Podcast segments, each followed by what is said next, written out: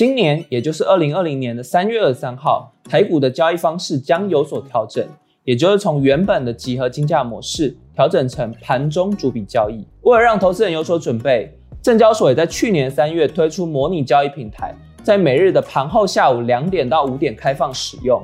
目前已累计了五百五十六万户的使用人次。除此之外，最近又五十八家券商通过证交所的新式委托挂单测试。似乎我们的政府、券商以及投资人都准备好迎接这个新的时代。但是，你真的准备好了吗？大家好，我是你的财经引路人爱德华。今天我们要来跟大家聊聊逐笔交易。要了解逐笔交易之前呢，得先弄清楚目前台湾股市使用集合竞价模式是怎么运作的。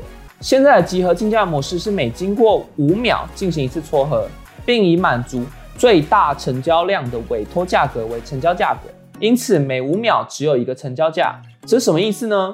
也就是说，假如我今天用三百块买一张台积电，填了一张委托单挂上去之后，在完成五秒的撮合后，才会晓得这个委托单有没有成交。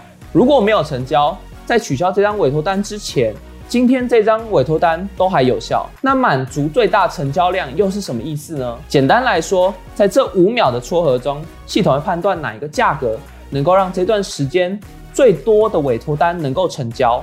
我们用图表来说明会更清楚。我们可以看到，在这一盘五秒撮合当中，有五张委托单想用三零一的价格卖出，四张委托单想用三百块的卖出，六张委托单想用二九九卖出。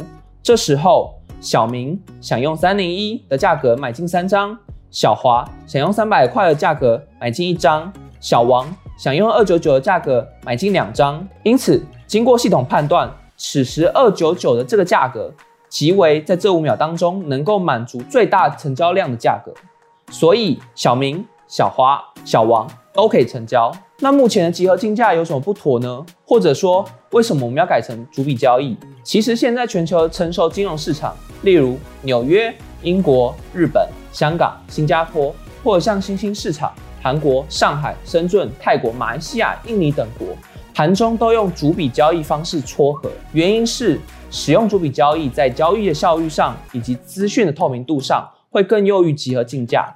举例来说。目前的集合竞价是每五秒才撮合一次，因此有五秒的时间差，反而让人有机可乘，让有心人士挂出假单，让投资人做出错误的判断。接下来或许你会问，什么是挂假单呢？挂假单也就是趁着五秒的撮合时，假装要购买或是卖出大量股票，让投资人误以为这时有大量的买盘或卖盘，然后在最后一秒取消挂单。这就是所谓的挂假单，主笔交易上路之后，挂假单的几率就会大幅降低。那么今天的重点来了，主笔交易又是什么呢？我们举个例子，今天我用三百块买进一张台积电，填了一笔三百元的委托单，挂上去之后，当下就会知道有没有成交。我只是当下哦，也就是所谓的买卖委托，随到随撮，立即成交。不再让人有机可乘的时间差。除了撮合方式从每五秒变成一有委托立即撮合以外，原本最大成交量的模式，因为新的委托方式而有了多个成交价。调整后的模式可以让资讯更为透明，也使得成交价更为合乎行情。说到这边，大家又有新的疑问了：为什么逐笔交易会有多个成交价呢？这边就要再进一步说明新的委托方式。别吓到喽！新的委托方式将多达六种，没错，就是六种。其实现在台股的委托方式只有一种，是投资人根据一个特定的价格下单，系统就会把你委托单每五秒进行一次撮合，即便没有成交，到当天收盘前仍然有效，所以被称为限价当日有效单。之后逐笔交易上路，我们多了一种价格类别可以选择，就是市价单，也就是我不指定价格。希望用最快的优先顺序买到。这时候你也许你会问：哎，台股现在不是有市价单可以选吗？其大多数投资人认知的市价单是以涨停买进、跌停卖出的委托方式，本质上它还是以特定的价格进行委托。所以未来在价格选择上有限价跟市价两种委托单的有效期限，除了原有的当日有效单，又多了立即成交或取消。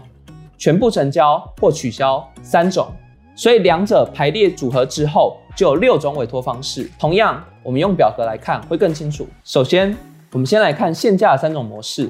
第一种就是我们刚刚说的限价当日有效单。假设我想用三百元买进一张台积电，在集合竞价模式当中，也就是现在的台股交易模式，每五秒一次撮合，若没有成交，这张委托单今天到收盘前都有效。而在主笔交易当中，也就是未来将执行的台股交易模式，挂单的当下若没有成交，这张委托单到今天收盘前也都有效。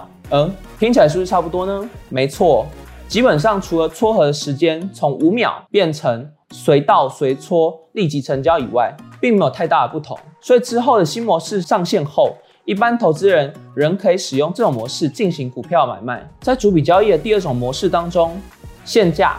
立即成交或取消。我们一样举例，假设你想用三百元买进台积电十张，并且不在意是否一次就要买到十张，那就可以用立即成交或取消，也就是 IOC。将三百元限价的 IOC 委托单一挂出之后呢，瞬间的配对当中，成交张数只要小于或等于十张都会成交。但如果你一张都没有成交，那当下这个委托单就会完全被取消，无法保留到当日收盘结束。主笔交易的第三种模式，限价全部成交或取消。假设你想用三百元买进台积电十张，并且我就要一次买到全部，那你就可以使用这种模式。这种模式叫做 FOK，也就是三百元限价 FOK 委托单一挂出去之后呢，瞬间它会让你进行配对。如果成交商入没有十张。那就会即刻被取消，也无法保留到当天的收盘结束，这就是全部成交，不然就是取消的意思。再来，我们来看市价的三种模式，这三种模式和限价其实都是一样的，都是当日有效、立即成交或取消、全部成交或取消。不过市价和限价最大的不同就在于，市价是市场对于这档股票当下的价格，也就是说，投资人不用针对某一档股票。去设定买卖的价格，而是交由市场来定价。一样，我们来看市价第一种委托模式，市价当日有效成交单。假设我今天想要买一张台积电，而且我今天就一定要买到，那我就可以设定一张台积电 ROD 当日有效单。当委托单一挂出去之后，就会以当下的市场价格直接购入一张台积电的股票。所以说，你有可能买到涨跌停的价格。在一般的状况下，如果当下无法撮合成功，那这张委托单则在当日的收盘前都仍能有效。接着是市价第二种委托模式，市价立即成交或取消。想必各位都已经能理解了。也就是说，我今天想买十张台积电，并且我不在意买到的价格，那么我就以市价的 IOC 立即成交或取消委托单一挂出，就会以当下的市场价格购入小于或等于十张的台积电股票。同样的，你还是有可能买到。涨停或跌停的价格，但在一般状况下，如果当下人没有任何人出，